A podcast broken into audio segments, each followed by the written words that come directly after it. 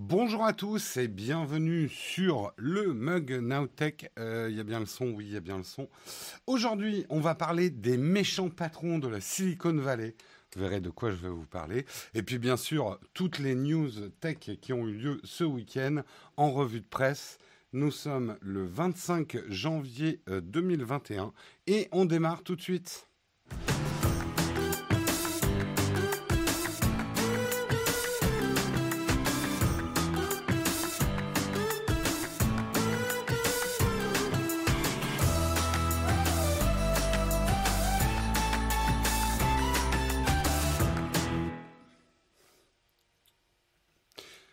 Bonjour à tous, j'espère que vous allez bien ce matin, que vous avez passé un bon week-end enneigé pour certains. Nous, on a eu trois flocons sur la butte Montmartre.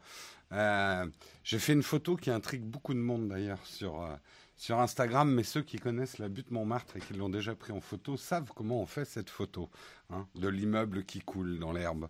Euh, voilà, si vous n'êtes pas abonné à mon Instagram, c'est pas bien. Sur ce, eh ben, de quoi on va parler ce matin? Eh ben, On va regarder ça ensemble. Euh, oui, il y a vraiment eu trois flocons. Hein.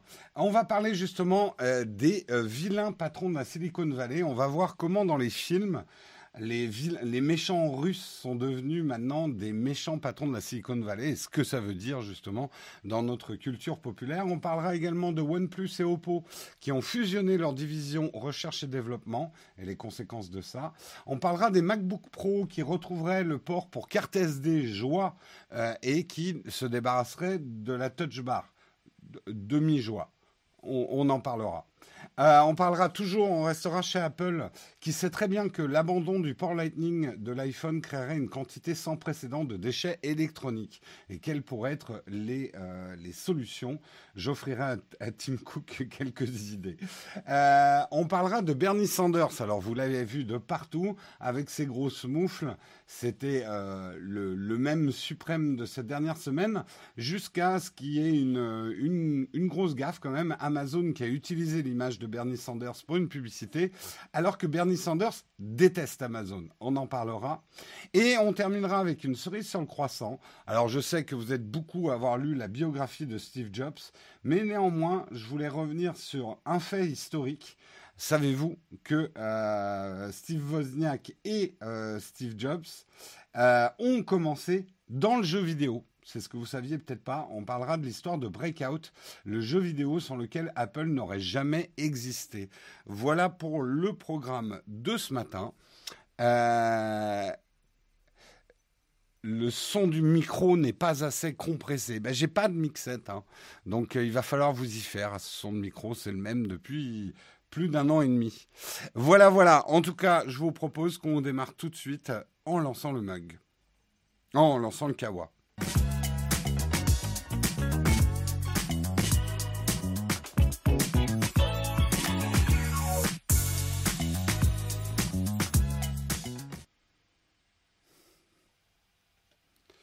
Le Kawa ce matin, on va commencer effectivement.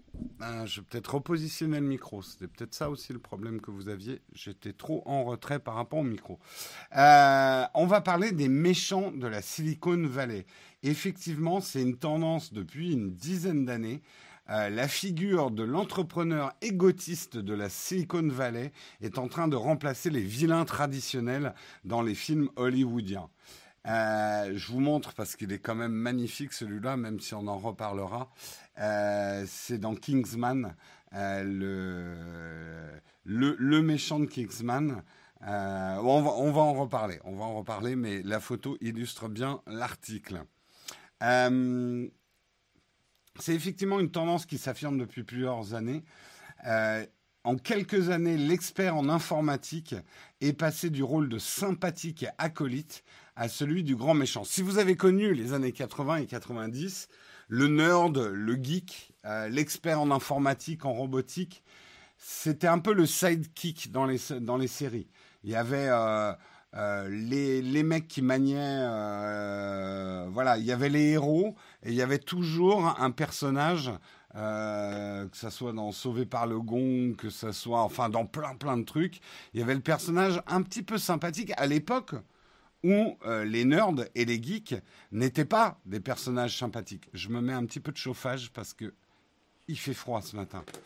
Euh, désolé, ça va faire un petit bruit de fond. Euh, mais les choses ont effectivement changé. Bah, depuis la fin de la guerre froide, quoique les vilains russes reviennent en force. On pourrait presque faire un article aussi.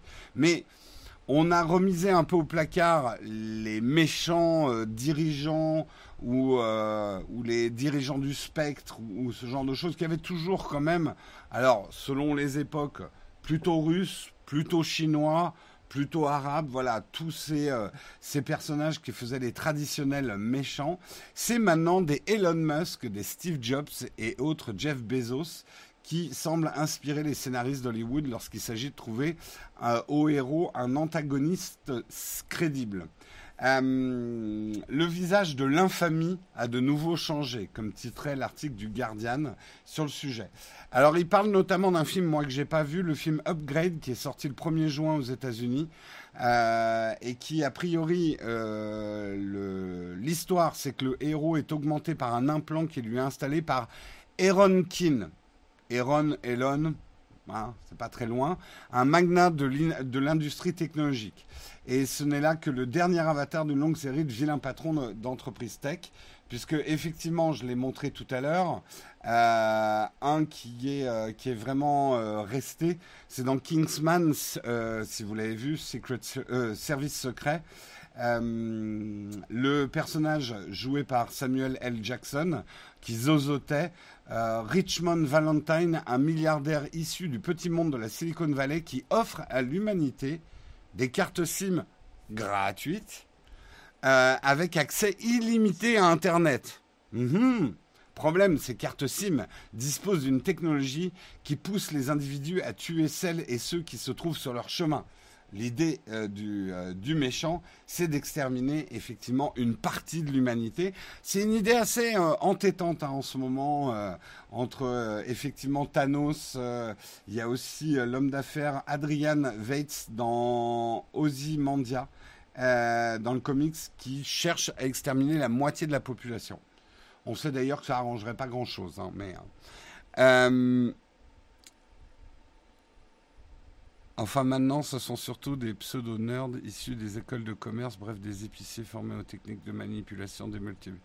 Oui, oui. Oh, disons que c'est. Voilà, ils ont pris. Euh, ils, ont, ils mélangent Jeff Bezos, Steve Jobs et Elon Musk. Hop, et voilà, je te sors ton méchant. La figure ultime du patron nerd, c'est bien évidemment Lex Luthor, incarné par Jess Eisenberg, pardon, dans le récent Batman vs Superman. Euh, on sait d'ailleurs, c'est assez intéressant, c'est le même acteur qui a joué Mark Zuckerberg euh, dans le Social Network, donc euh, c'est une petite mise en abîme. On a dans le plus célèbre des films avec les grands méchants, dans James Bond, on a aussi Thiago Raoul, Sylvia Rodriguez dans Spectre, incarné par Javier euh, Bardem, le, vilain cyberterroriste qui va jusqu'à provoquer la démission de M, la patronne de James Bond. Euh, et c'est vrai qu'on peut vraiment voir un changement, un changement assez radical de l'image du geek. Euh, les années 2000, après le crack boursier, de, on va dire du premier abonnement geek, il y a eu les héros. Il y a eu les héros. Il y avait euh, Jésus, aka euh, Steve Jobs. Euh, Elon Musk commençait à poindre son nez, mais pas encore. Mais on avait Bill Gates. on avait quand même bah, Mark Zuckerberg, hein, à l'époque où Facebook avait bonne presse, était un peu les héros de l'histoire et c'était la revanche des nerds, la revanche des geeks. Moi qui ai vécu à une époque où les geeks, il fallait pas se cacher, mais disons que ça se faisait pas trop, c'était pas trop à la mode. Euh, on a savouré cette revanche. Et eh ben, les choses ont changé, surtout ces dix dernières années, et on est en plein dedans en ce moment. Euh, les méchants manichéens, c'est souvent effectivement des gens qui viennent de la Silicon Valley, qui veulent manipuler le monde, qui sont extrêmement riches et qui utilisent ben, tous les outils qui nous font un petit peu peur aujourd'hui. Alors bien évidemment, comme à l'époque de la guerre froide, etc., on est dans l'exagération, mais les scénaristes d'Hollywood, tout ce qu'ils font, c'est prendre nos peurs actuelles et les porter sur l'écran en les augmentant un petit peu, et puis ça marche. Euh, la fin des années 90, début 2000, être geek, c'était mal vu. Tout à fait, effectivement. Merci beaucoup, Balkis, pour ton prime. Euh, et Sawa également, merci pour ton sub. Est-ce que j'ai oublié du monde ce matin? Euh, Polaire75, merci beaucoup pour ton sub également. Euh, Hélène, JJJ, merci beaucoup pour ton prime. Et merci beaucoup aux contributeurs. Euh, Poutine n'a pas besoin d'être un geek pour avoir des milliards. Oui, mais on va aborder le problème russe aujourd'hui non plus comme à l'époque soviétique, mais plus par des hackers russes ou ce genre de choses. Ça va encore brûler des antennes téléphoniques après le film, tout à fait. Tout à fait, tout à fait. Mais bon, c'est drôle de voir quand même ce changement euh, de choses. Même quand on essaye de faire un patron technologique sympa, il y a toujours des rapages. Euh, Tony Stark, euh, dans Iron Man, c'est plutôt le bon boss qui a abandonné les armes pour voilà Avenger et tout. Mais dans l'ère d'Ultron, le film, il y a une intelligence artificielle développée par Tony Stark qui évolue au point de souhaiter éradiquer l'humanité. Donc, on a souvent, enfin, le scénario un petit peu classique, c'est le patron de la Silicon Valley, tout puissant, et il y, a son invention qui échappe un petit peu à son contrôle, quoi. Dans Goldfinger, le boss est déjà un peu geek. Oui, ça pourrait se discuter, mais oui, ça peut, ça peut. Euh, ça fait du bien, ça change, c'est lourd de voir tous les méchants étaient souvent. Bah, de toute façon, les méchants, et, là, il y a probablement des bouquins qui ont été faits ou des études là-dessus, les méchants sont toujours le reflet des angoisses d'une époque. Euh, effectivement, avec 9-11, 2001, le terrorisme, etc., ça a donné naissance à toute une vague de méchants euh, avec le terrorisme qui était la nouvelle guerre atomique. Moi, je me souviens, alors, voilà, dans les années 80, L'Aube Rouge ou des films comme ça, la, peur, c'était euh, les soviets qui, envahissent, euh, qui envahissent le monde euh, occidental. la guerre atomique était, était quand même la grande frayeur. Donc aujourd'hui, bah, il semblerait, voilà, notre grande frayeur, c'est ces patrons technologiques tout puissants. Et on en discute souvent, mais c'est marrant de voir que dans les films, c'est vachement ça, quoi. Euh, morale de l'histoire, les rejetés d'une époque se vengent dans la suivante et deviennent les maîtres du monde. Bah, c'est souvent ça. Euh, les, les, les, gens un peu brimés deviennent les méchants et veulent contrôler le monde. Bah, bah oui, après on pourrait extrapoler effectivement les, les, les robots qui font peur dans Boston Dynamics, etc. C'est des choses qu'on voit de plus en plus dans nos films. Hein. Euh, bah, Skynet, tout à fait, est souvent évoqué, euh, puisque ça résume beaucoup de nos craintes et de nos frayeurs. Je fais juste une petite aparté, je vous conseille aussi. Alors, le film est moyen, mais l'histoire est intéressante. Euh, ça s'appelle The Current War. Euh, c'est sur Canal, je crois, en ce moment. et c'est l'histoire de la compétition entre Edison, c'est l'invention, enfin l'invention, l'industrialisation de l'électricité euh, le, voilà, la mise grand public. Et d'ailleurs, on voit toutes les frayeurs des gens autour de la mise en place de l'électricité. C'est des frayeurs aussi. Et Westinghouse, je ne sais plus comment s'appelait l'autre compagnie américaine qui euh, prenait, où il y avait Tesla aussi, euh, qui prenait plutôt le courant alternatif par rapport au courant continu que supportait Edison. Et c'est un film intéressant d'un point de vue euh, c'est Westinghouse, merci. Euh, c'est un film intéressant euh, à regarder en ce moment parce qu'on s'aperçoit que les peurs étaient les mêmes qu'aujourd'hui, les luttes de pouvoir étaient les mêmes sur la standardisation d'une chose aussi importante que l'électricité, avec en fil rouge du film l'invention de la chaise électrique. Ça c'est intéressant aussi. Euh, moi, je l'ai trouvé pas mal, je l'ai trouvé bizarrement monté. J'ai eu du mal à rentrer dans l'histoire, mais euh, bon, après, ça, c'est un jugement. Euh, euh, voilà. L'électricité, c'est bien, mais c'est aussi très dangereux. C'est clair que si tu mets les deux doigts dans la prise, tu vas avoir un choc. L'électricité, comme toute, euh, euh, innovation, est toujours un couteau à double tranchant. On peut détruire par l'électricité, mais on peut créer aussi. Euh, ouais, le titre, le, le, titre est pas mal, Current War, effectivement.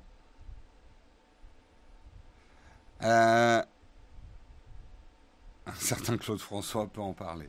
Paix à âme. Euh, on continue, on continue dans les articles. On va parler de OnePlus et Oppo qui ont fusionné leur division recherche et développement.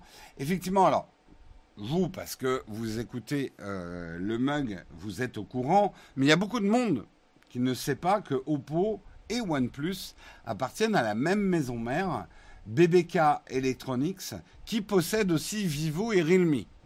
Vous le saviez ça? Est-ce qu'il y en avait honnêtement qui ne le savaient pas que ces quatre compagnies de smartphones appartenaient à une seule et même entreprise, euh, BBK Electronics? En fait, OnePlus, Oppo, Vivo et Realme sont des marques, mais c'est la même maison mère. Tu ne le savais pas, Balkis et euh, là, ce qu'on apprend, c'est que Oppo et OnePlus vont fusionner euh, leur recherche-développement. Alors, c'était deux marques assez indépendantes et même en compétition l'une de l'autre. Ça peut paraître bizarre, mais en fait, c'est assez logique. Chacune de ces marques du groupe euh, BBK euh, travaillait un petit peu sur un marché spécifique. OnePlus était un peu la marque pour l'Occident, pour les jeunes. Oppo, une marque qui a cartonné en Chine et plutôt vers le haut de gamme, avec notamment les accords avec Leica, etc. Bref, c'était un petit peu de la segmentation de marché. Le problème, c'est que Oppo maintenant veut devenir une marque plus internationale. On l'a vu, hein, il y a eu effectivement pas mal d'opérations autour d'Oppo, euh, dont on a fait partie. Hein. On a fait une OP, euh, une vidéo sponsor pour Oppo qui s'appelle 15 euh, conseils pour prendre de meilleures photos avec votre smartphone. Euh, c'est pas du tout un test sponsorisé, mais on a utilisé un Oppo dans une vidéo. Euh, pour, pour illustrer ce propos-là. Donc voilà, Oppo a envie d'avoir un rayonnement plus international. Le problème, c'est que OnePlus est un peu implanté. On, sent qu'il y a quand même des frictions autour de la gestion de ces deux marques ces derniers temps. Et ce qu'on apprend également, c'est que voilà, ils ont fusionné leur euh, recherche-développement. Alors, il y avait déjà pas mal de similitudes entre les OnePlus et les Oppo. Hein, on retrouvait ces petits. Euh, Sait-on qui se cache derrière la marque BBK, le gouvernement chinois Je ne sais pas si c'est le gouvernement chinois, mais effectivement, c'est une entreprise chinoise. Vivo est indépendant? Non, Vivo appartient à BBK, hein. à moins que l'article se soit trompé. Euh, je sais qu'il y a au moins quatre marques hein, chez BBK. Et ça me semble logique. OnePlus, Oppo, Vivo et Realme. Qu'est-ce que ça va donner niveau technologie de smartphone? Alors, en interne, pour eux, ça va permettre des économies. Au lieu que les deux marques fassent de la recherche et développement chacun dans son coin, ils vont mettre leurs ressources en commun. Pour nous, consommateurs, ça veut peut-être dire une certaine harmonisation euh, et peut-être pas mal de similitudes entre les modèles. Euh, donc c'est pas c'est peut-être pas un très bon point pour l'innovation. Moi, de toute façon, je vais donner mon, pronostic. Je me trompe peut-être, hein. mais ma lecture du marché, c'est que OnePlus va disparaître au profit d'Oppo. Euh, ça gêne Oppo actuellement le marketing de OnePlus. OnePlus, malgré une bonne réussite, n'est pas devenue une marque assez puissante euh, et elle, fait un petit peu d'ombre à Oppo. Donc euh, je sens que la fusion va aller plus loin que euh, la recherche-développement. Mais qui vivra verra. Hein. En tout cas, on sent que OnePlus est en vrai repli européen. Aux États-Unis, ça continue à être une marque assez forte. Euh, mais on sent que Oppo veut reprendre la main sur OnePlus. Donc on verra. Au niveau international, un nom comme OnePlus est plus sexy. Ouais. Pas sûr. Pas sûr, pas sûr. Normal, il n'y a pas de com ni de pub pour OnePlus. C'est vrai que OnePlus a eu une stratégie marketing un, un, petit peu d'outsider qui faisait pas de pub. le premier OnePlus, on se souvient, son lancement avec liste d'invitations, etc. Il se targuait effectivement de faire plus du bouche à oreille que de faire de la pub. Oppo, sponsor de Roland Garros cette année. Pas que cette année, ça fait longtemps, je crois qu'ils sont, euh, sont sponsors de Roland Garros. Ah, ça y va, ça, les jeux de, les jeux de mots autour d'Oppo, hein, c'est sûr que ça y va. J'ai dit Realme ou Redmi? Non, j'ai dit Realme, je crois. Hein.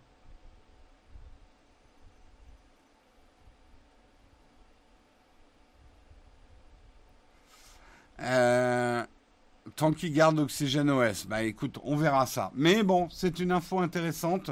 On sent qu'il y a de plus en plus de rapprochements. Peut-être que le, groupe BBK Electronics, sentant bien le repli euh, du marché du smartphone, va faire des économies d'échelle comme ça. Euh, BBK une stratégie de fusil à pompe. J'aime beaucoup l'expression euh, à l'inspecteur. J'aime beaucoup. On continue et on va parler des MacBook Pro il y, a beaucoup, beaucoup de rumeurs en ce moment des futurs Mac. Euh, je ne vais pas parler des futurs Mac Pro. Il y aura une version petite du Mac Pro. Bien sûr, tout ça sous l'égide du M1, hein, la nouvelle puce de chez Apple. Apple s'est donné deux ans pour que tous ces modèles utilisent euh, ces nouvelles puces euh, Apple Silicon. donc, toute la gamme va probablement va être renouvelée assez rapidement. Et ce qu'on apprend effectivement au niveau du MacBook Air et du MacBook Pro, le MacBook Air sera encore plus petit, plus fin, euh, puisqu'il aura moins de batterie. Donc on peut s'attendre à un, MacBook Air évolué. Mais là, on va surtout s'intéresser au MacBook Pro. Euh, le MacBook Pro, il risque d'y avoir deux changements majeurs dans le design.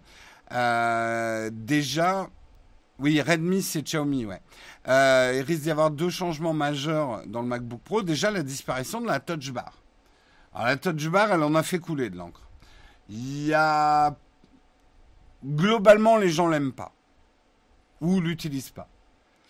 Moi, j'ai jamais détesté la touch bar, mais très honnêtement, elle me sert assez rarement.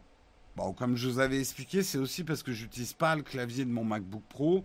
J'ai un clavier indépendant. Mon MacBook Pro est monté sur un stand à côté. Euh, sauf quand effectivement je suis en déplacement, là j'utilise. Mais du coup, j'ai pas du tout acquis des réflexes au niveau de la touch bar. Je trouve ça quand même moins pratique que les touches de fonction. Euh, j'ai un modèle où la touche Escape est une touche virtuelle et ça c'est super énervant.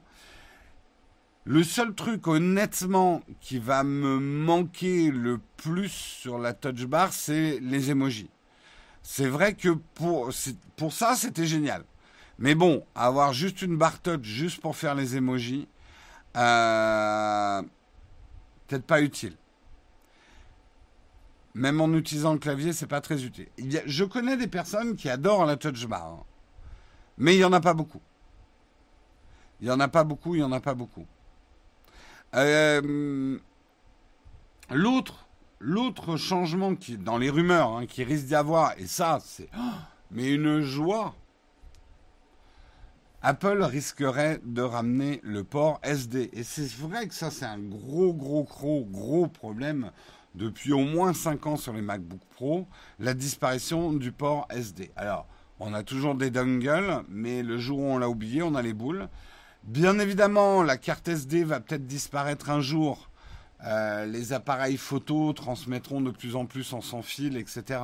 Mais aujourd'hui, ça se repose encore énormément sur la carte SD. Alors je sais, hein, sur les appareils très haut de gamme, on est sur d'autres cartes qui ne sont pas SD, mais c'est presque un autre problème. Mais aujourd'hui, quand même, la majorité du marché de la photo euh, est sur la, carte SD. Et euh, l'absence de sport, euh, pas de sport, de ce port, est quand même super embêtante et pénalisante. Et Guillaume le disait, euh, c'est une des raisons pour lesquelles il continue à utiliser des PC euh, pour euh, travailler ses photos sur le terrain.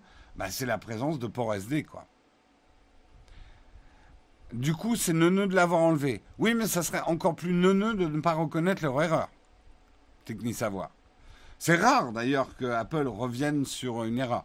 On part dans les rumeurs aussi, il y aurait le retour du MagSafe sur sur les Mac. Écoute, il n'y a que les imbéciles qui changent pas d'avis. Tout le monde a le droit à une erreur et de rectifier le tir, quoi. Donc, euh, ça serait bien. Pourquoi Apple changerait-il de philosophie après des dizaines d'années de suppression de port, de, concours à la finesse? Parce que Apple, c'est pas forcément des imbéciles euh, butés qui sont. Ils font aussi des études de marché.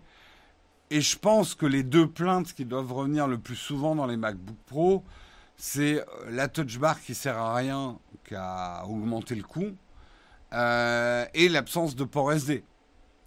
Ils sont peut-être allés, pour le coup, autant quand ils ont enlevé la disquette, quand, euh, quand ils ont enlevé le CD-ROM et tout ça, bon, on a beaucoup gueulé, mais c'était quand même dans l'air du temps.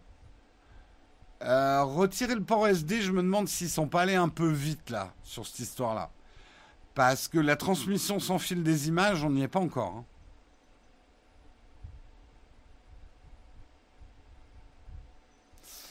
Retour du MagSafe, au revoir l'USB-C. Non, je pense qu'il y aura toujours la possibilité de charger en USB-C. Il y aura des ports USB-C. Mais il y aura peut-être un port dédié, effectivement, MagSafe.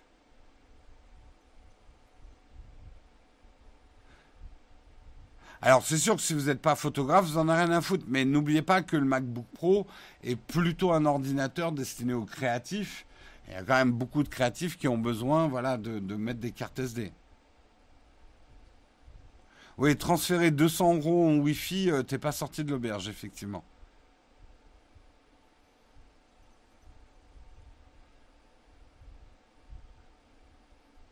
Balance ton port qui disparaît. Euh, cancel ton port, ouais. Euh, Jérôme, tu penses à quelle technologie pour le MagSafe? Induction? Bah, moi, j'avoue que ce qui me paraîtrait cohérent, ça serait de faire un MagSafe compatible avec le MagSafe qui, qui sorte un peu dans cette idée-là. Peut-être un truc qui se colle dessous, j'en sais rien, moi. Oh, j'en sais rien, je, ne suis pas payé par Apple pour trouver. Hein.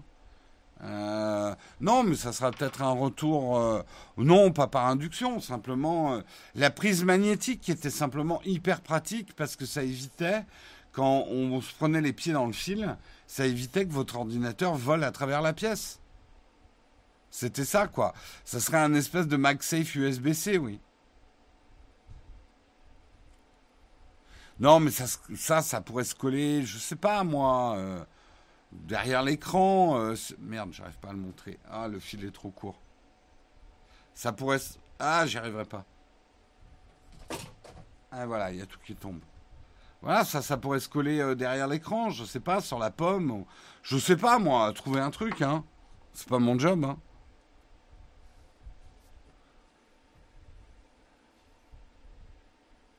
Piu Piu, le Mac Pro qui s'envole. Euh...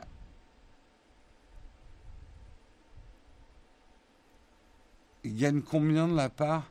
On gagne combien de la part de Apple euh, si on trouve? Bah écoute, euh, envoie un mail à Tim Cook, puis tu lui demandes. Tu dis pas que c'est ma, part, hein, par contre. Hein. Oui, oui, il y, a y a effectivement des mecs qui ont sorti des systèmes euh, pseudo MagSafe compatibles. Le seul truc pour en avoir vu, j'ai hésité à une époque à en prendre un, c'est que ça fait quand même un truc qui sort de ton MacBook Pro euh, c'est pas, euh, c'est pas l'idéal. Mais bon, tout ça, c'est quand même plutôt des bonnes nouvelles. On verra. Non, à mon avis, il va y avoir des annonces autour de la WWDC, donc en juin. Donc encore un petit peu de patience. Un petit peu de patience. On va continuer avec Apple et un problème qui nous touche euh, particulièrement. On a beaucoup parlé effectivement de l'abandon des chargeurs et que c'était un peu un faux deal écologique. Ce en quoi je donnerai mon avis euh, rapide, je pense qu'à court terme, oui, c'est une fausse réponse écologique. À long terme, je pense que Apple a raison de supprimer les, chargeurs. Oui, ça va générer plus de pollution, on va dire dans les deux ans à venir, parce que les gens doivent racheter des prises, euh, des prises USB, euh, des prises secteur USB-C. mais une fois qu'ils seront équipés, pendant pas mal d'années, ils peuvent les garder. Quoi. Euh, donc, euh, oui, écolo économique, je pense. Je pense que quand même, En termes de transport, ça permet de transporter plus de smartphones avec moins de véhicules. Toujours bon à prendre. Par contre, ils ont un gros problème, Apple, c'est le Lightning. Alors, on se souvient quand ils ont abandonné, c'était combien le 32 broches? C'était quoi le, La vieille prise des iPhones? C'était 32 broches, je crois. Il y, a déjà eu beaucoup d'encre qui a coulé. Hein. Les gens étaient furax de devoir changer. Je crois que c'était 32 broches. Les gens étaient furax de devoir changer leur prise pour passer au Lightning. Et on s'est beaucoup moqué du Lightning. Pourtant, elle n'était vraiment pas pratique, hein, la prise 32, je me souviens. Enfin, cette grosse prise pour, euh, pour les iPhones. Et on avait parlé de déchets hein, à l'époque. Et il y en a eu du déchet. Moi, je crois que j'en ai encore deux ou trois qui traînent au fond d'un tiroir euh, de ces prises-là. Mais Apple, aujourd'hui, a pris une ampleur qu'il n'avait pas à l'époque. Et aujourd'hui, s'il décide d'abandonner le Lightning pour passer à l'USB-C ou pour abandonner complètement les ports de charge, on va avoir un gros problème. On va avoir un gros problème euh, parce que on va se retrouver avec des tonnes et des tonnes et des tonnes de câbles Lightning dont on n'aura plus rien à foutre. Et, euh, et, ça, ça va quand même être un gros problème écologique. Je ne sais pas vous, mais moi j'en ai au moins 10 ou 15. Euh, je regarde déjà rien qu'autour de moi. J'en ai un peu de partout du Lightning. Les docks, effectivement, les docks enceintes vont être obsolètes. Ça va être. Donc, c'est pas une décision que Apple peut prendre à la légère. Et on le voit, euh, tous leurs derniers objets sont Lightning, hein, encore. Ça sort encore des nouveaux produits Lightning. Alors, Apple, Tim, si tu m'écoutes, j'ai quelques solutions. Je pense. Je pense qu'il faut pas, Apple, que tu passes tout de suite au smartphone sans film du tout. Ça, tu le gardes pour aller 5-10 euh, ans. allez, peut-être pas 2030, allez, on va te donner un petit 2028 pour le premier euh, iPhone sans fil du tout. Tu trouveras des solutions d'ici là pour que ça charge rapidement et tout. Donc, 2028. Période de transition. Continue dans la lignée du MagSafe. MagSafe, recharge alternative, tu peux l'optimiser et euh, réduire la déperdition d'électricité de la recharge sans fil grâce au MagSafe et à ses aimants. Ça, c'est bien. Mais mets-nous un putain de port USB et tu fournis gratuitement, oui Apple, je parle de gratuit, je sais, je sais, mais tu fournis gratuitement dans les boîtes un petit convertisseur, euh, j'en ai par ici, mais je sais plus où, un petit convertisseur Lightning USB-C. Voilà. Tu fournis gratuitement, allez, pendant 3-4 ans, un petit convertisseur Lightning USB-C. Ça coûte rien du tout. Rien du tout à faire. Et ça nous permet d'utiliser nos câbles Lightning jusqu'à ce qu'ils pètent. Déjà, pour pas qu'on mette tout à la poubelle tout de suite. Euh, Jérôme qui rêve tout éveillé. Tim est dans nos réunions boulot. Ouais, de temps en temps, il vient aux réunions Naotech. Ça, le divertit, en fait.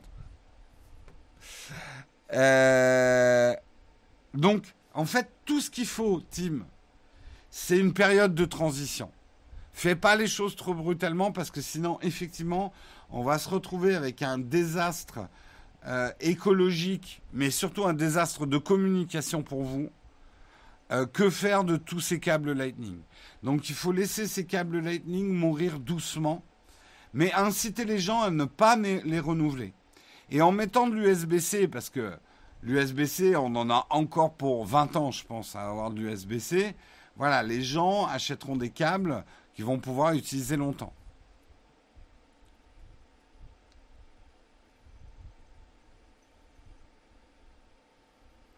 Euh, et l'écologie, Jérôme? Bah Justement, j'en parle, l'écologie. Il faut qu'on trouve une solution pour tous ces câbles Lightning. Et garder le Lightning n'est pas une solution, parce qu'on va continuer à acheter du câble Lightning et on augmente le problème. Non, non, il parle très bien le français, hein, Tim Cook. Un plan de reprise de recyclage. Oui, mais même un plan de reprise de recyclage. euh, qu'est-ce que Apple va faire de tous ces câbles Lightning? Comment il va les recycler? C'est un problème. Il faut qu'il y ait ça, hein, de toute façon. Mais il faut inciter les gens à utiliser leurs câbles Lightning jusqu'à ce que ces câbles ne soient plus bons, qu'ils meurent de leur bonne mort, quoi.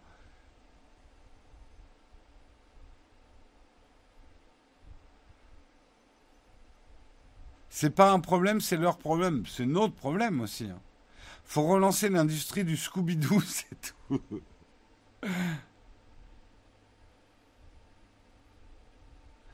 En français, il s'appelle Timothée Cuisine, exactement. Et il pourrait rappeler les anciens câbles contre l'adaptateur. Des bons d'achat de 5 euros par câble ramené, t'inquiète, il y aura du monde. Ouais, après, il faut vraiment arriver à recycler tout ça, quoi. Puis à 5 euros le câble ramené, ah, il faut voir. Je sais que Apple a les poches profondes, comme on dit en anglais, mais à ce point-là, je ne sais pas. Hein. Salut Max B, bienvenue dans ton premier live normalement que tu suis en différé.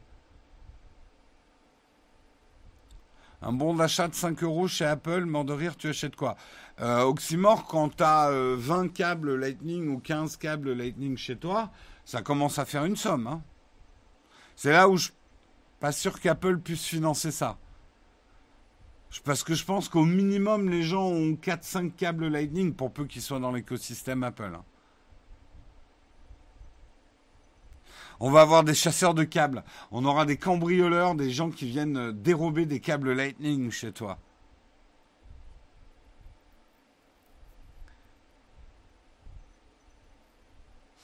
T'as des références de câbles Lightning solides qui partent pas en charpie au bout d'un an?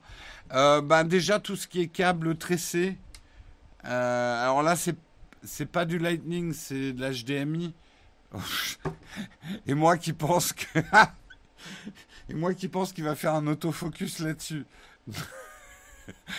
Là, je pense pas que ça va marcher, Jérôme. Tu es beaucoup trop optimiste. Mais voilà, les câbles tressés, euh, c'est plus solide généralement quand même. Euh, j'ai pas un câble tressé Lightning ici. Qu'est-ce que j'ai comme câble Lightning? Est-ce que j'ai un câble Lightning dans le coin? Euh, Et est-ce qu'il est recommandable?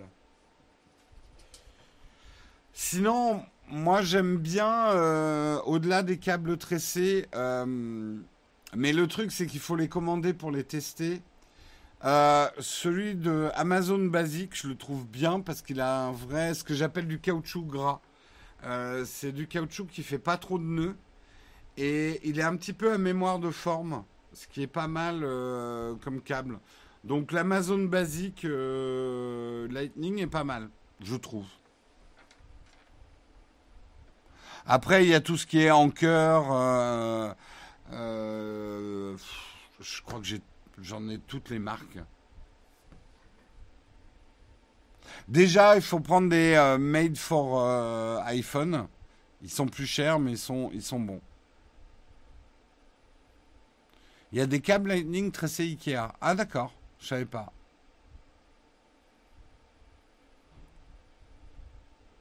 Ouais, des Raw Power, Power j'en ai, ouais. Pourquoi les constructeurs de téléphones ne font pas des câbles tressés Parce que ça coûte cher. Parce que ça coûte cher de faire. Euh, Après, le truc, c'est que les câbles Apple sont. Moi, j'aime bien les matériaux. Le problème, c'est qu'ils sont très fragiles au niveau du connecteur. Enfin, on a tous eu des câbles Apple dépouillés. Euh, et ça, ça peut être assez dangereux d'ailleurs. Les Ikea sont top. Après, un bon câble, c'est très difficile de vous dire, euh, de vous recommander, parce qu'un bon câble, c'est au bout de 5 ans que tu sais que si tu as acheté un bon câble ou pas. C'est au bout de 5 ans, il tient encore en l'utilisant tous les jours, c'est un bon câble.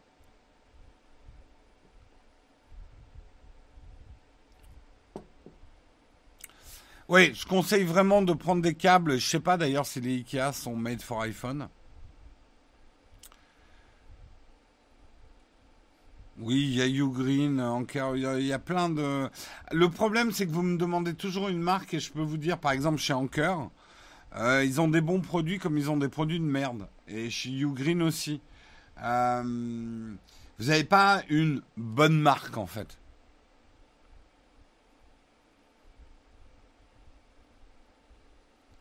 Pour préserver la fiche de l'iPhone, MagSafe est pas mieux. Oui, non, le problème c'est qu'en utilisant que du MagSafe, ta prise euh, Lightning risque de s'encrasser aussi.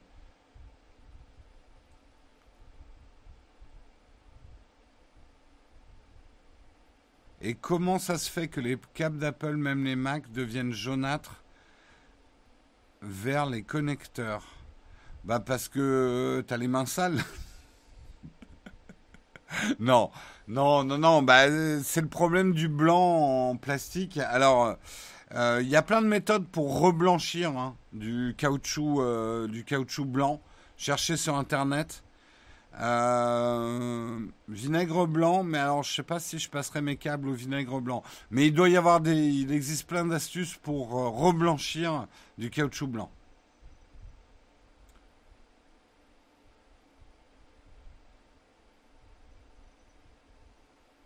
La question se pose pour le Lightning vers le sans fil, mais ne s'est pas posé les questions pour le passage du micro USB vers l'USB-C. Oui, bah on aime bien. Disons que Apple, ça se voit plus. Mais c'est vrai. Euh, l'abandon du. Moi, j'ai plein, plein de câbles micro USB qui me servent de moins en moins, quoi. Alors oui, parce que ça, je l'ai fait il y a deux week-ends. Très bonne astuce pour blanchir vos couettes et vos coussins. C'est le moment gravier. Moment gravier. Pour blanchir vos couettes et vos coussins, truc de grand-mère qui marche extrêmement bien. Euh, vous achetez du bicarbonate de soude en poudre.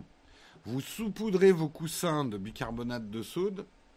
Vous versez du vinaigre blanc là-dessus. Ça va faire C'est super marrant, c'est super rigolo. Euh, on dirait vraiment un truc actif. Ça fait comme ça. Vous le faites les deux côtés du coussin. Ensuite, vous mettez votre coussin à la machine. Alors attention, ça dépend effectivement ce qu'il y a dans votre coussin, plume d'oie et tout ça. Euh, prenez des précautions ils redeviennent blancs comme neige.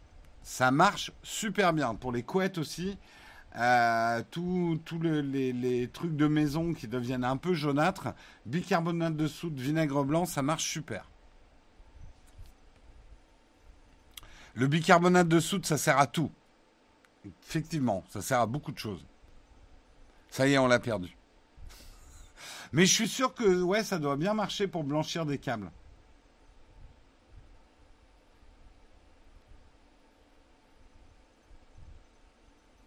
Euh, tu respires des vapeurs et tu deviens comme Jérôme ce matin. Exactement. Ah non, l'eau de Javel, non, non, non, non, non, non. Eau de Javel, d'abord, l'eau de Javel, ça jaunit le blanc. Si tu mets de l'eau de Javel, bah, essaye un jour sur un vieux t-shirt que t'aimes pas, mets de la Javel dessus, il va être jaune. La Javel ne blanchit pas le linge. Alors tu peux mettre une ou deux gouttes, enfin un tout petit peu de Javel, mais c'est pas recommandé. C'est un peu, en plus, c'est une saloperie polluante hein, quand même, l'eau de Javel.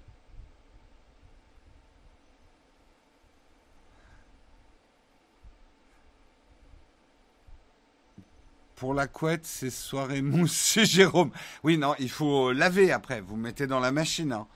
Vous laissez pas le vinaigre et le bicarbonate et vous remettez dans la housse. Hein. Non, non, pas bonne idée. Hein.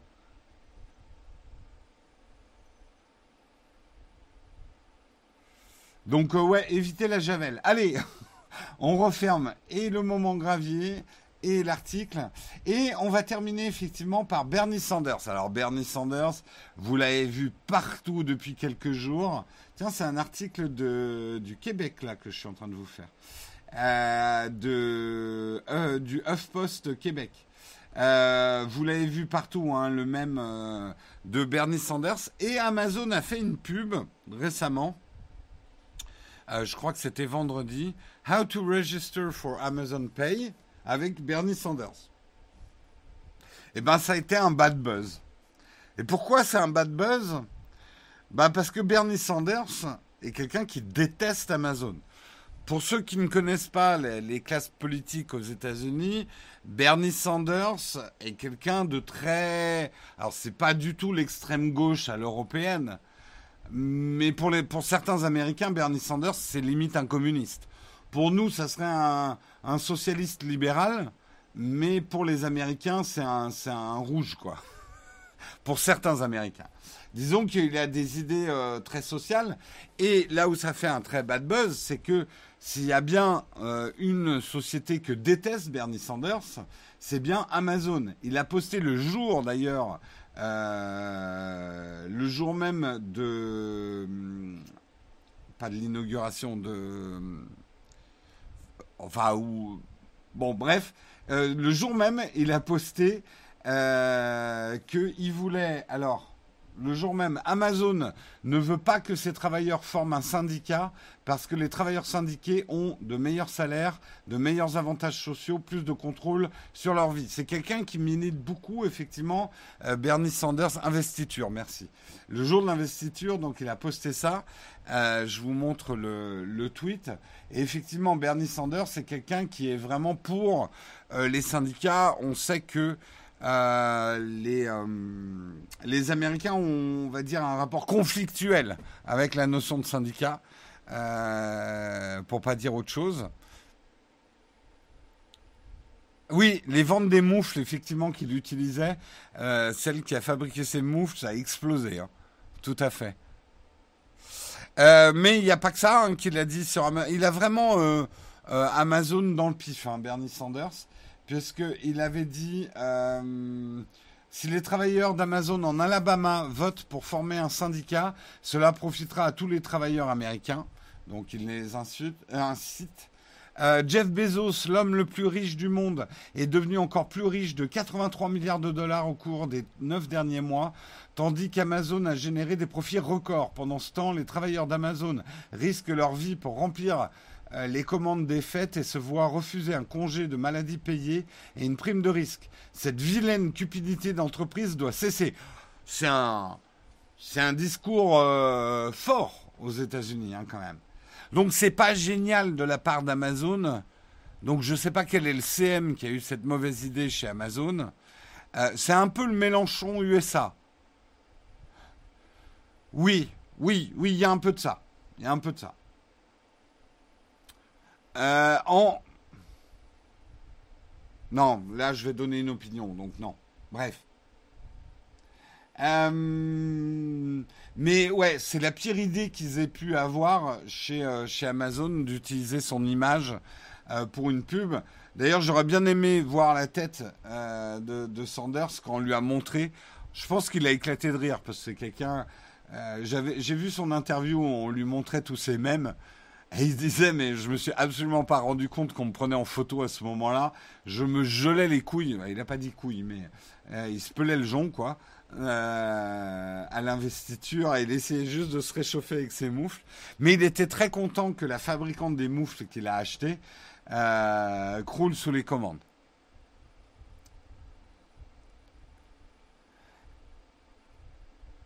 c'est un peu provocateur utiliser l'image d'une personne qui est contre. Oui, mais euh, de toute façon, c'est un exercice délicat hein, pour les, CM. Euh, c'est vrai que l'insolence, l'impertinence et le truc à la limite du bad buzz, c'est top. En communication, tout le monde parle de toi et c'est une belle OP. Mais d'être limite du bad buzz fait que tu prends le risque de basculer dans le bad buzz aussi. Donc euh, ça peut être délicat. Hein.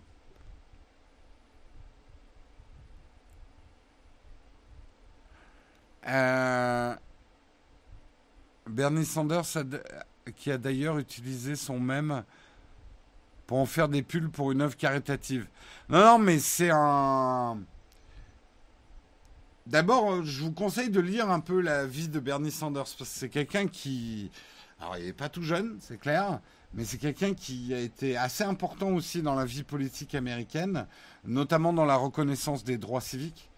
Euh, c'est une histoire intéressante, euh, Bernie Sanders. Il n'aurait jamais. Enfin, je pense qu'il est trop à gauche pour, euh, pour, pour voilà, devenir président. Il n'aurait pas pu, je pense, devenir président des États-Unis. Mais il montre que la gauche a son mot à dire aussi aux États-Unis. Et c'est une vraie gauche quand même. Alors, encore une fois, en France, on le traiterait de de, gauche caviar ou euh, de, de, gauche libérale. Ce qu'il est, voilà, il est pas du tout anti-entreprise, etc. Mais effectivement, il est pro-syndicat, défense du travailleur, etc. Euh, la co de mon prof fait légèrement n'importe quoi. Ah, t'as des problèmes de... D'accord. Et voilà, c'était les articles du jour. Je vous propose de passer à la cerise sur le croissant. Une belle histoire de Apple qui, et vous le saviez peut-être pas, tout a commencé avec un jeu vidéo. Ce jeu vidéo, c'est Breakout, c'est Atari. On va se replonger un peu dans, dans les histoires de la tech. Mais avant de passer à la tartine, je vous rappelle, on n'a plus de sponsors en ce moment, mais on a aussi le meilleur des sponsors. Le meilleur des sponsors, c'est vous. Vous pouvez devenir contributeur à la chaîne, ce qui vous donnera accès à un canal privé dans notre Discord et également un live privé tous les jeudis à 18h.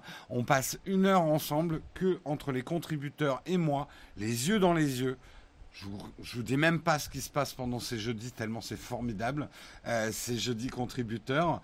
Euh, si vous voulez devenir contributeur, trois manières possibles de devenir contributeur. Vous pouvez le faire sur Patreon, patreon.com slash nowtech, si mes souvenirs sont bons. Vous pouvez devenir YouTube member sur notre chaîne principale. Et vous pouvez également faire des subs ou des primes euh, sur cette chaîne Twitch. Vous aurez droit également euh, en faisant des subs et des primes ici aux mêmes avantages que les deux autres manières de contribuer. Je rappelle, merci beaucoup le photographe qui met ça tout de suite en avec euh, en pratique, puisque merci pour ton prime, le photographe. Est-ce que j'ai raté du monde?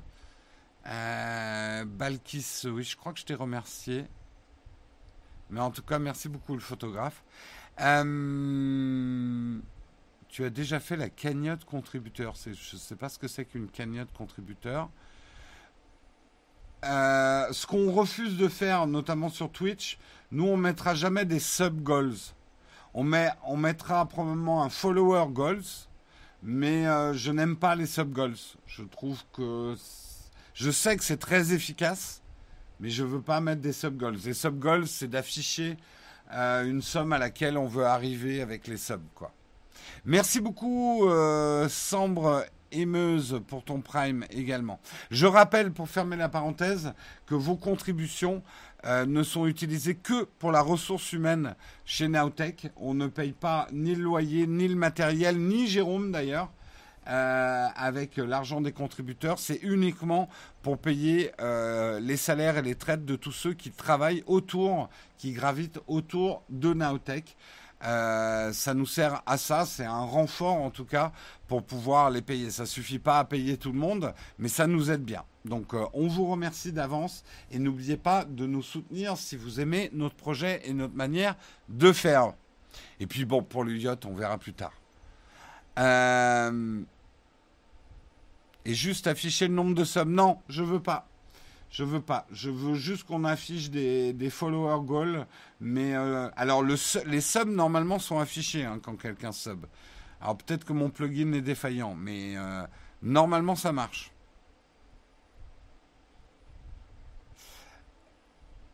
Allez, on va passer tout de suite à la cerise sur le croissant.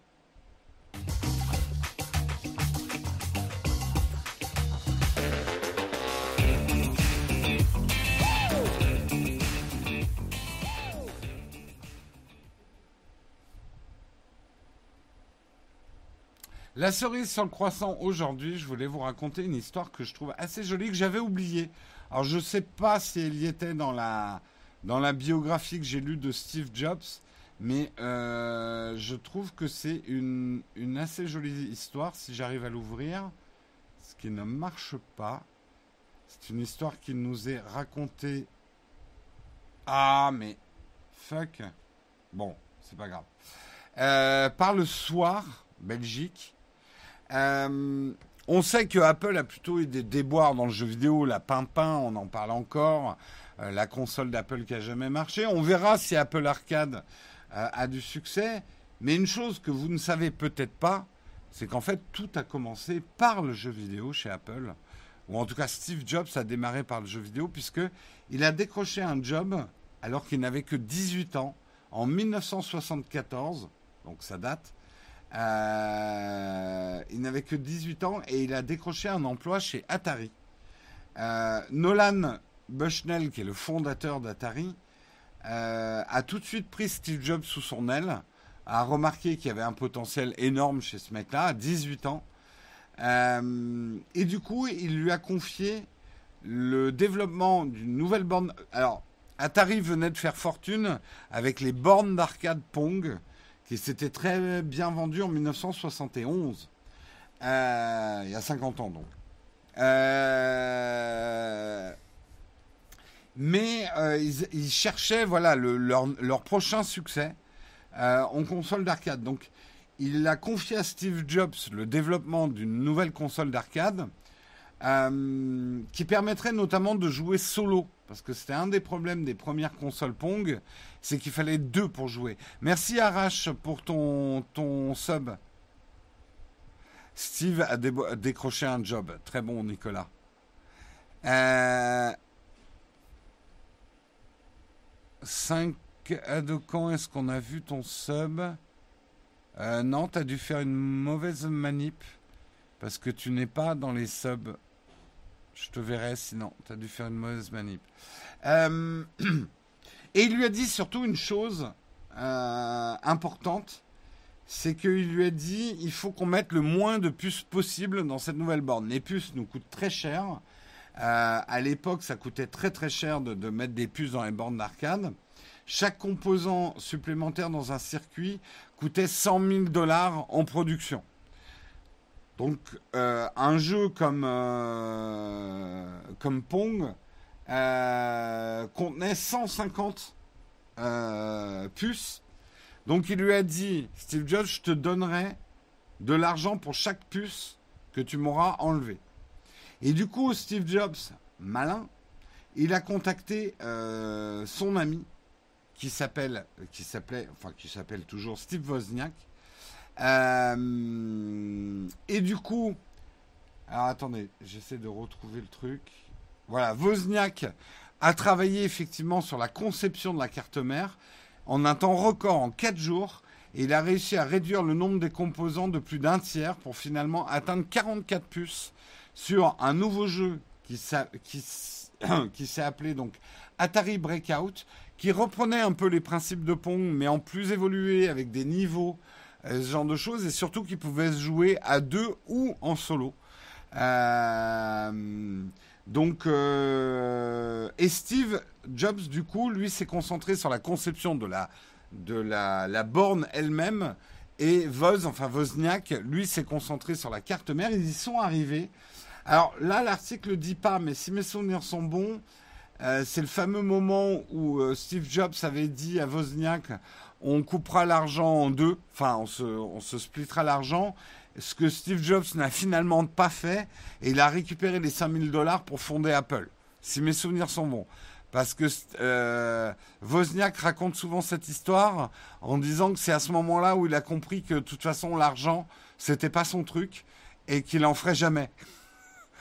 Euh, si mes souvenirs sont bons. Merci beaucoup, euh, Buff de Malak, pour ton ton sub. Merci beaucoup. «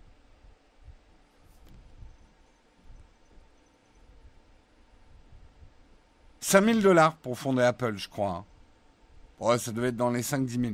Mais ce qui est intéressant, euh, que, alors, Breakout sortira finalement en 1976 et ça a été un succès incroyable. Plus de 11 000 bornes d'arcade. Donc, c'est le premier succès de Steve Jobs et de Wozniak. Plus de 100 000 bornes d'arcade équipées de Breakout furent produites au moment de la production. Et euh, ça a permis à Steve Jobs d'avoir une grande expérience. C'est pas la seule boîte dans laquelle il a bossé. Hein. Si mes souvenirs sont bons, il a bossé aussi chez HP, bien avant de visiter d'ailleurs le labo d'HP qui lui a donné l'idée du Mac. Il euh, faudrait que je relise hein, ma, biographie de Steve Jobs. Euh, mais ce qui est intéressant, c'est qu'il a connu beaucoup de monde chez Atari. Euh, qui ont permis un peu le succès d'Apple, et notamment, pour l'anecdote, le dessinateur Ronald Wayne, qui a fait le premier logo euh, d'Apple, vous savez, celui où on voit Newton sous son arbre avec la pomme, euh, c'était le dessinateur Ronald Wayne, rencontré chez, chez Atari. Oui, c'est chez c'est le Xerox Park, pardon, qu'il a visité pour, pour choper l'idée de la souris et de l'interface et tout ça. Je confonds. Mais je crois qu'il a bossé ou qu'il a fait un stage chez HP. Je crois. Hein.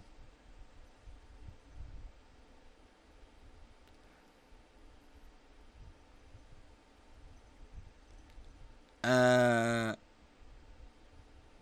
Oui, 5000 dollars euh, il y a 50 ans, ça valait un peu plus que 5000 dollars aujourd'hui, mais quand même, ça n'a pas été fondé avec beaucoup, beaucoup d'argent. Apple est vraiment une entreprise qui littéralement a commencé dans un garage avec euh, Wozniak et Steve Jobs qui assemblaient des ordinateurs dont, le, je vous rappelle, les premiers étaient en bois hein, quand même. Et je déconne pas. Enfin, en tout cas, le caisson était en bois.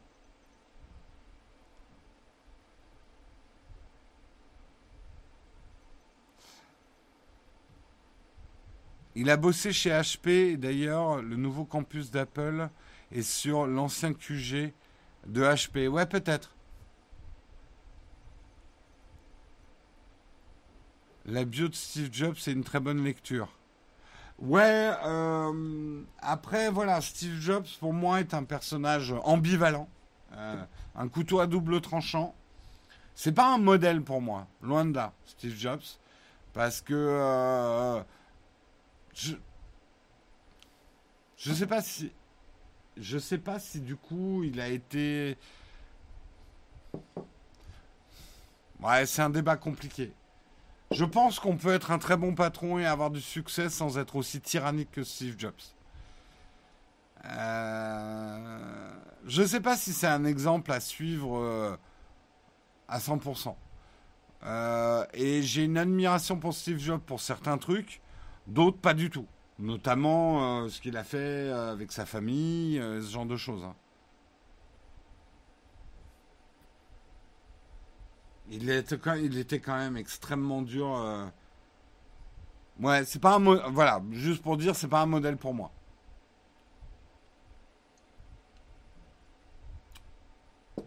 Oui, c'est un peu le modèle, il faut être un connard pour réussir. Après, c'était pas qu'un connard, hein mais il était très connard pour certains trucs quand même. Elon Musk a un caractère similaire. Je suis pas sûr que ce soit exactement le même type de caractère, mais oui, il a un caractère assez lunaire, on va dire.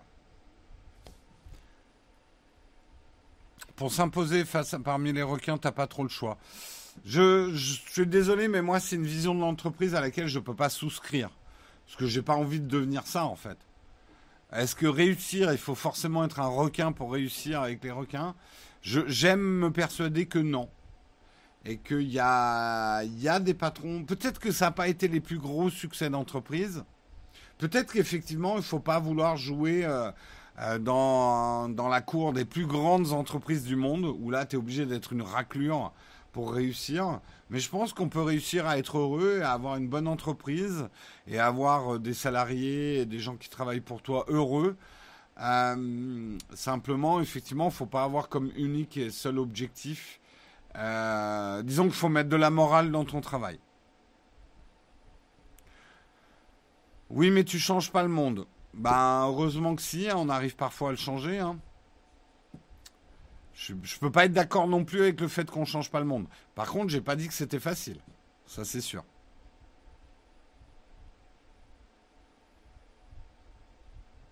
Oui, si on veut pas devenir numéro un, c'est pas la peine. Je pense que tout dépend de tes ambitions. Euh, tu peux avoir des ambitions qui, qui vont au-delà d'essayer d'être le numéro un, quoi.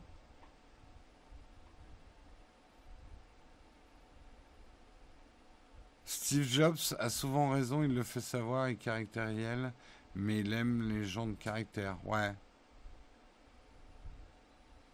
J'avais l'idée d'une. Euh, on va passer après au camp de fac, mais. Il y a longtemps, je m'étais dit, euh, je vais faire une vidéo comment réussir avec sa chaîne YouTube. Aujourd'hui, si je devais faire ce type de vidéo, ça ne veut pas dire que je vais la faire. Mais aujourd'hui, si je devais faire ce type de vidéo, je, je ferais une vidéo comment être heureux avec sa chaîne YouTube. Être heureux avec sa chaîne YouTube, c'est pas forcément devenir la chaîne YouTube numéro 1. Et pourtant, c'est une petite entreprise. Mais euh, voilà, devenir heureux avec sa chaîne YouTube, c'est avoir des objectifs qui ne sont pas forcément le nombre de vues euh, ou le nombre d'abonnés. Euh, il y a d'autres buts et d'autres ambitions possibles autour d'une chaîne YouTube.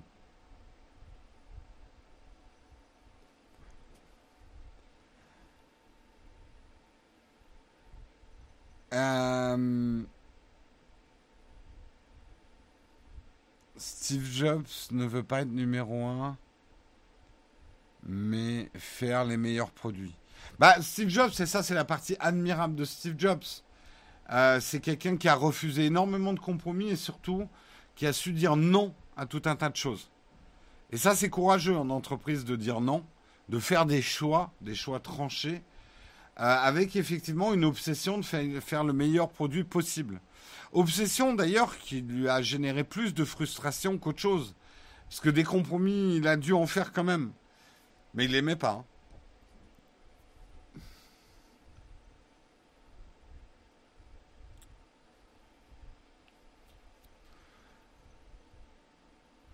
Un très bon livre sur tout ça, c'est Les Princes de Machiavel, qui parlent quand être bon et quand être mauvais. Ça apprend plein de choses. C'est alors je, je vague souvenir. Alors c'est pas les princes, c'est le prince de Machiavel, euh, qui est basé sur la vie. C'est un, Médicis. C'était quoi? Aussi, Osimo et Médicis? Ah, je sais plus quel Médicis. Euh, pour YouTube, c'est vrai, la vidéo des 11 ans de joueurs de grenier n'est pas la plus vue, mais ils disent qu'ils ont adoré la faire, quitte à être à perte sur celle-là. Ouais, mais euh, je pense que même ça peut s'appliquer à une chaîne complète. Et fixer ses objectifs pour la chaîne, c'est le secret du bonheur. Et si ton objectif c'est juste de devenir numéro un, bah, il va falloir faire un certain type de chaîne, mais c'est peut-être pas la chaîne que tu voulais faire.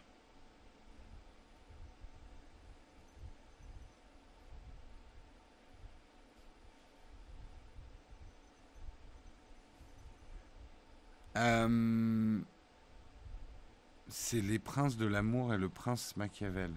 What? Ce n'est pas un commercial qui va lancer un million de produits, faire plaisir à tout le monde. Pas juste, ouais.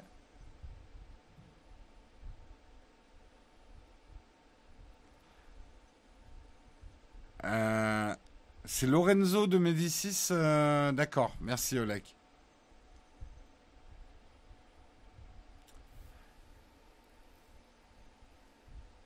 Je serai le. D'accord. Euh, c'est pas faux. Après, je doute que le joueur du grenier soit à perte. Faut écouter ce que disent les youtubeurs. Une intégration sur 3 millions de vues, ça se facture largement 50k euros. Il y avait un sponsor. J'ai pas vu hein, la vidéo. Ils avaient un sponsor pour. Euh, ils avaient des sponsors pour le joueur du grenier?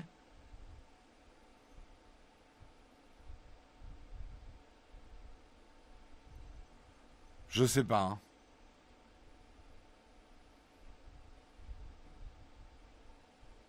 Ils avaient NordVPN, d'accord. Bah, le truc, c'est que les 3 millions de vues sont jamais garantis. Et non, 50K, euh, je sais pas. Peut-être. Mais pour 50K euh, pour les deux vidéos, ouais. Pour les deux. Ouais, peut-être. Après, après, ça dépend du talent du commercial. Hein. Mais euh, je verrais plus 20-25K par vidéo. Mais il faut pouvoir garantir 3 millions de vues. C'est jamais garanti. Hein. Donc ça dépend s'ils ont fait effectivement un contrat à la vue ou une partie fixe, une partie pas fixe. Mais euh, vous savez, la production. Alors j'ai pas vu sa vidéo, mais la production, ça coûte très très cher aussi. Hein. Pour peu qu'il y ait des acteurs, du décor, des extérieurs, euh, beaucoup de montage, euh, ça chiffre très vite une vidéo. Hein.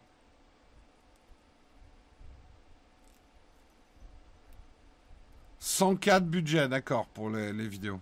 La vidéo va vous coûter 115K. Vous êtes vraiment des petits comptables de YouTube. Hein. Vous me fascinez. Merci Nali Eric euh, pour ton prime. NordVPN n'a pas de gros budget. C'est un gros budget, hein, même pour NordVPN. Hein. Et vous savez, ils sont pas, des budgets de ouf en général, hein, NordVPN, quand même.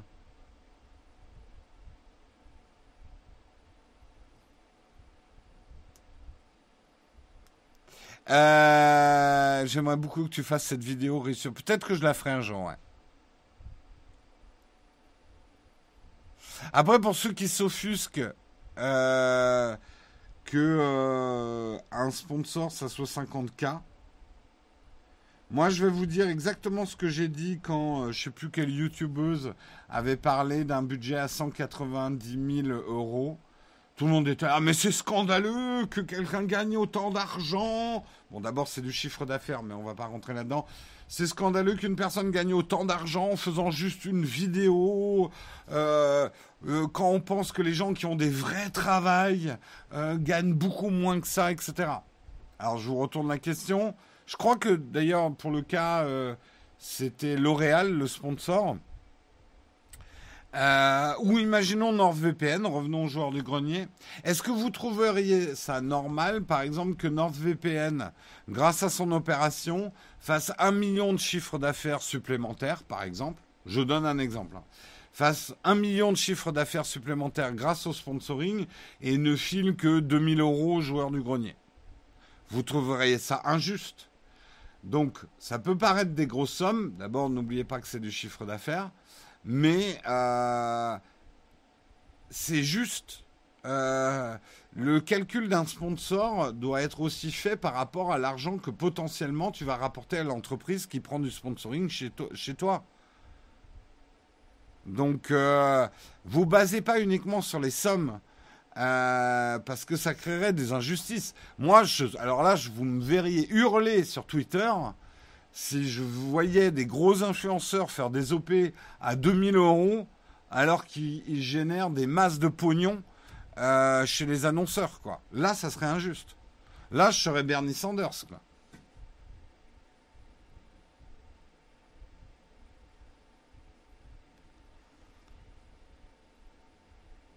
Et honnêtement, la réalité des choses, et c'est vrai ce que tu dis, euh, ok Nathan, c'est que la plupart des créateurs sont sous-cotés et sous-payés par rapport euh, à la pub qu'ils font pour les marques et le chiffre d'affaires que ça génère. Voilà. Donc euh, mon conseil, si vous voulez gagner votre vie en créant du contenu, prenez-vous un bon commercial. C'est le plus important. Allez, on termine, il 9h14. On fait un petit camp de fac, quelques questions, et je vous laisse à votre journée.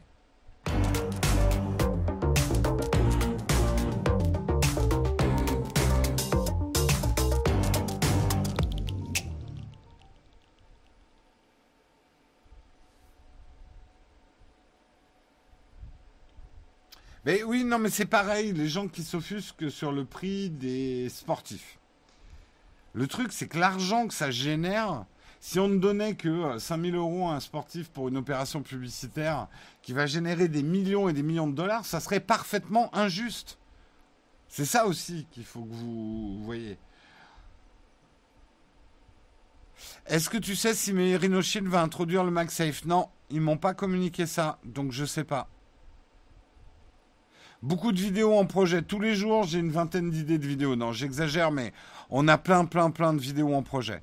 Mais je, n'annonce plus rien parce que après, je ne crée que des déceptions pour vous et pour moi. Quelle recommandation comme moteur de recherche alternatif à Google? Euh, bah, Il y a DuckDuckGo, euh, Quant aussi, je crois que c'est pas mal. Euh, mais je sais que beaucoup de gens parlent de DuckDuckGo, ouais. Il y a Ecosia aussi. Demande surtout à, Guillaume, c'est le spécialiste de ça.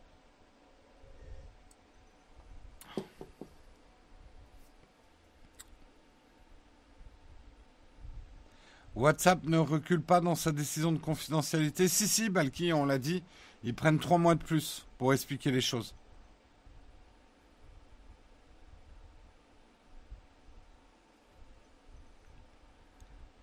Euh...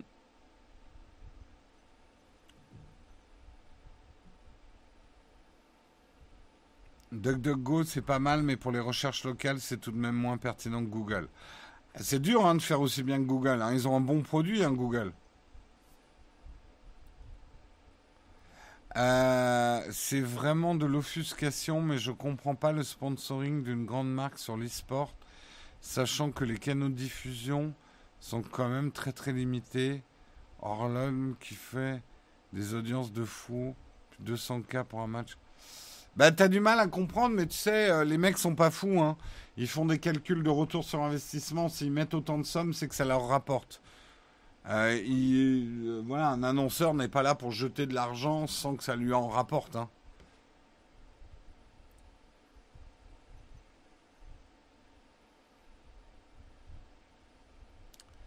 Tu as vu les dernières vidéos de Hard Disk qui se fait conseiller pour un appareil photo par téléphone? Non, j'ai pas vu.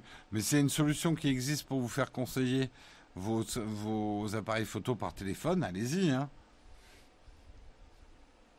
Ça évitera que je me retrouve avec 20, 20 à 100 messages par jour me demandant quel appareil photo il faut acheter.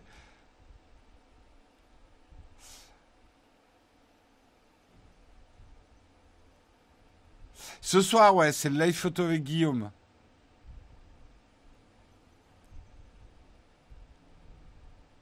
On n'a pas parlé de valeur actuelle et nota bene. Qu'est-ce qui se passe avec valeur actuelle et nota bene?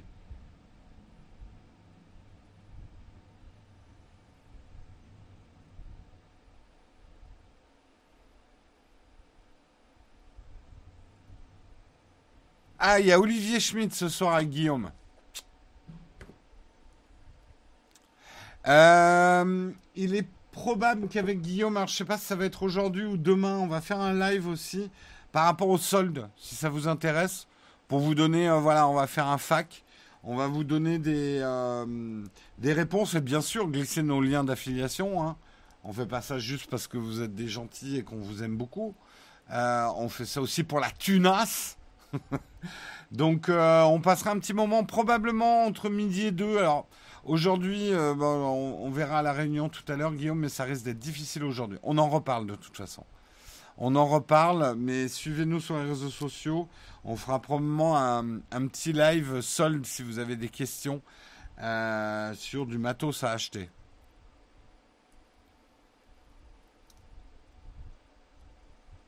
Merci pour ton prime, euh, Bastien Bas.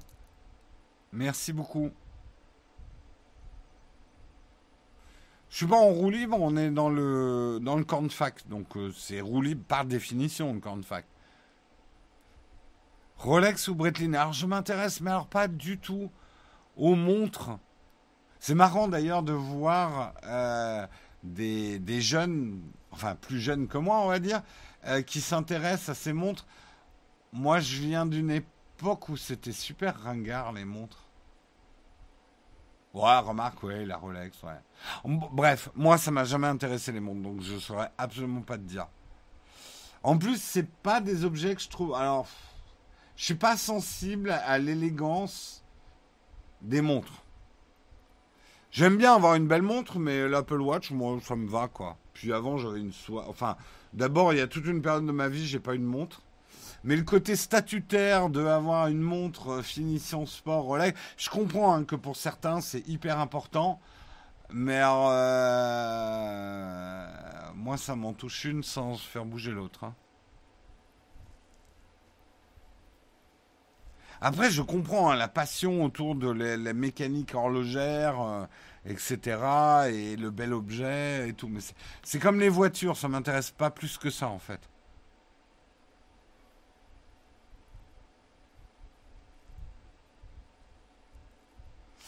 Euh, ah ben, quand on aime le design d'une Apple Watch, c'est, clair qu'on peut pas être sensible aux belles montres. voilà, c'était ma réponse, euh, Oleg.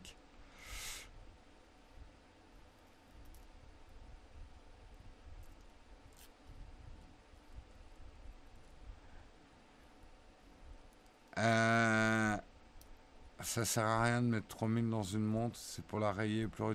Alors là, justement, je suis pas d'accord. Si t'aimes un objet, C'est un objet de collection, mettre 3000. Moi, je jette jamais la pierre des gens qui ont une passion et qui dépensent des sommes folles pour cette passion, s'ils peuvent, s'ils mettent pas leur famille en danger et tout. Euh, c'est beau aussi, quoi. Les youtubeurs français, quand ils commencent à gagner de la thune, achètent des Rolex et des Tesla. Et ils font passer ça sur le compte de la boîte, non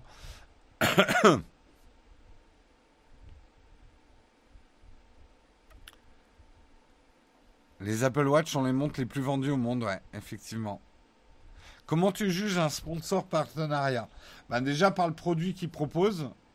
Euh, nous, on prend jamais un sponsor sans avoir testé euh, extensivement le produit. Même quand j'avais été approché, je sais pas, par Red Shadow Legend, j'ai vraiment testé le jeu. J'y ai joué pendant un mois. Euh, et c'est comme ça qu'on dit oui ou non à un sponsor. Après, bah, ça dépend de l'argent qu'ils proposent. Ça dépend aussi de ce qu'ils nous demandent de faire. On a refusé des sponsors parce qu'ils étaient trop directifs. Moi, je veux une liberté de manœuvre sur ce qu'on dit d'un sponsor. Voilà.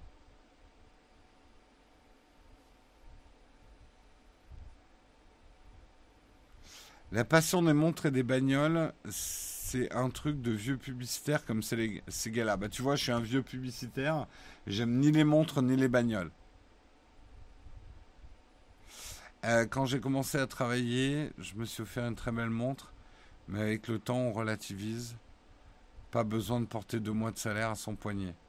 Ouais, moi j'aurais trop peur de la perdre en fait, hein, pour être honnête.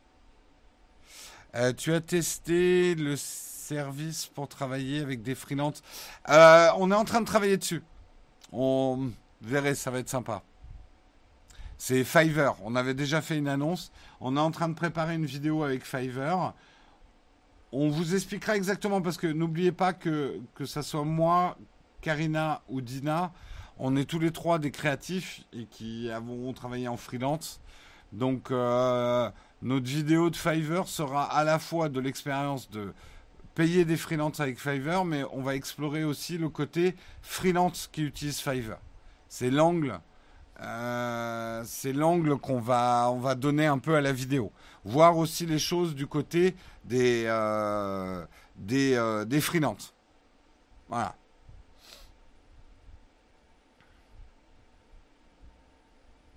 Bah mieux que deux mois de salaire dans la poche, moi, mais c'est ma philosophie d'entreprise. Hein.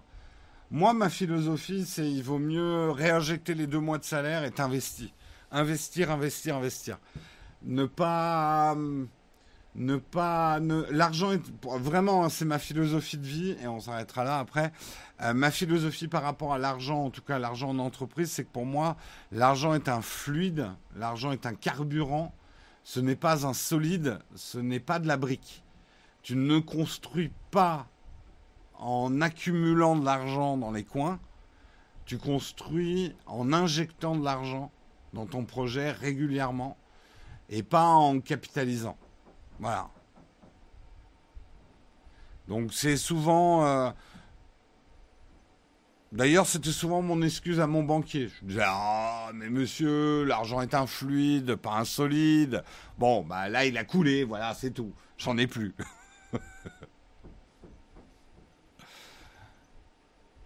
non, mais vous voyez, j'ai pas d'admiration particulière, même loin de là, pour Jeff Bezos. Mais Jeff Bezos, on s'en souvient pas, mais a fait quelque chose qui est très couillu, on va dire entre 2000 euh,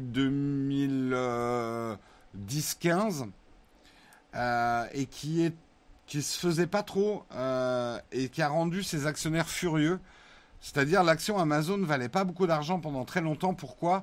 Parce que Jeff Bezos, au lieu de redistribuer l'argent aux actionnaires, comme ce qui se fait hein, d'habitude, ce qui est aussi normal, mais lui, il a réinjecté son argent dans son entreprise, tout le temps, tout le temps, tout le temps. Et ça fait assez récemment qu'il... Alors, il continue à injecter de l'argent, mais ça fait pas depuis très longtemps que euh, Bezos s'est mis à, distribuer des dividendes à ses actionnaires. Non, le toc toc toc, c'est euh, un atelier au-dessus. Non, non, non, ça, ça frappe pas. C'est des travaux. Stressez pas.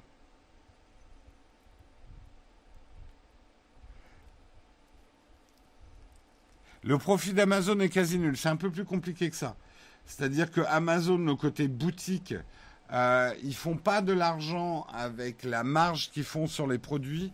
Ils font surtout de l'argent avec ce qu'on appelle le cash flow. Le cash flow consiste à payer tes fournisseurs 30 jours après et à placer l'argent en bourse en attendant de les payer. Ce qui permet à Amazon de faire euh, très peu de marge sur les produits et de gagner quand même pas mal d'argent. Mais là où Amazon gagne le plus d'argent actuellement, c'est plutôt sur ses serveurs et euh, les services, euh, services. enfin, Amazon gagne de l'argent sur pas mal de choses différentes. Voilà. Mais effectivement, le cash flow, c'est un peu le, secret de la réussite de la partie euh, euh, visible produit euh, d'Amazon. C'est malin, ça se discute, mais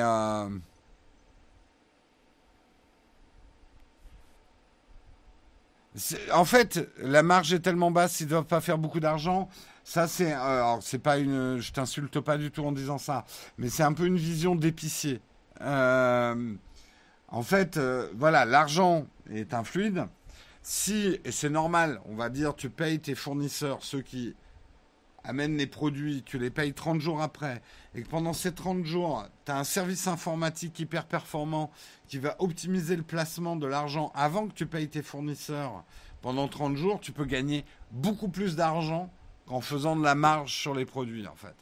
Je sais, hein, c'est des économies, euh, mais justement, c'est euh, c'est des manières de faire du business qui sont nées avec l'informatique. Là, il y a des coups de perceuse maintenant. Ça va se terminer à la perceuse, cette émission. Oh là là. Euh... Ouais, pour l'instant, ça leur réussit pas mal, ouais.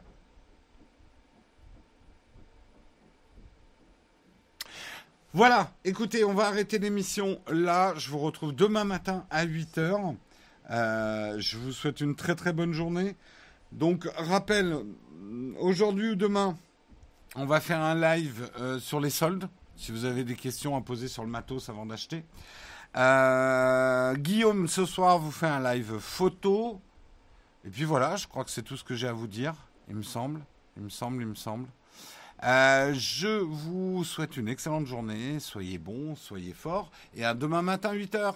Ciao tout le monde. Je vais faire un raid pendant le générique, comme d'habitude. Donc, euh, vers la fin du générique, il y aura un raid si je trouve quelque chose d'intéressant à raider. Allez, à demain. Ciao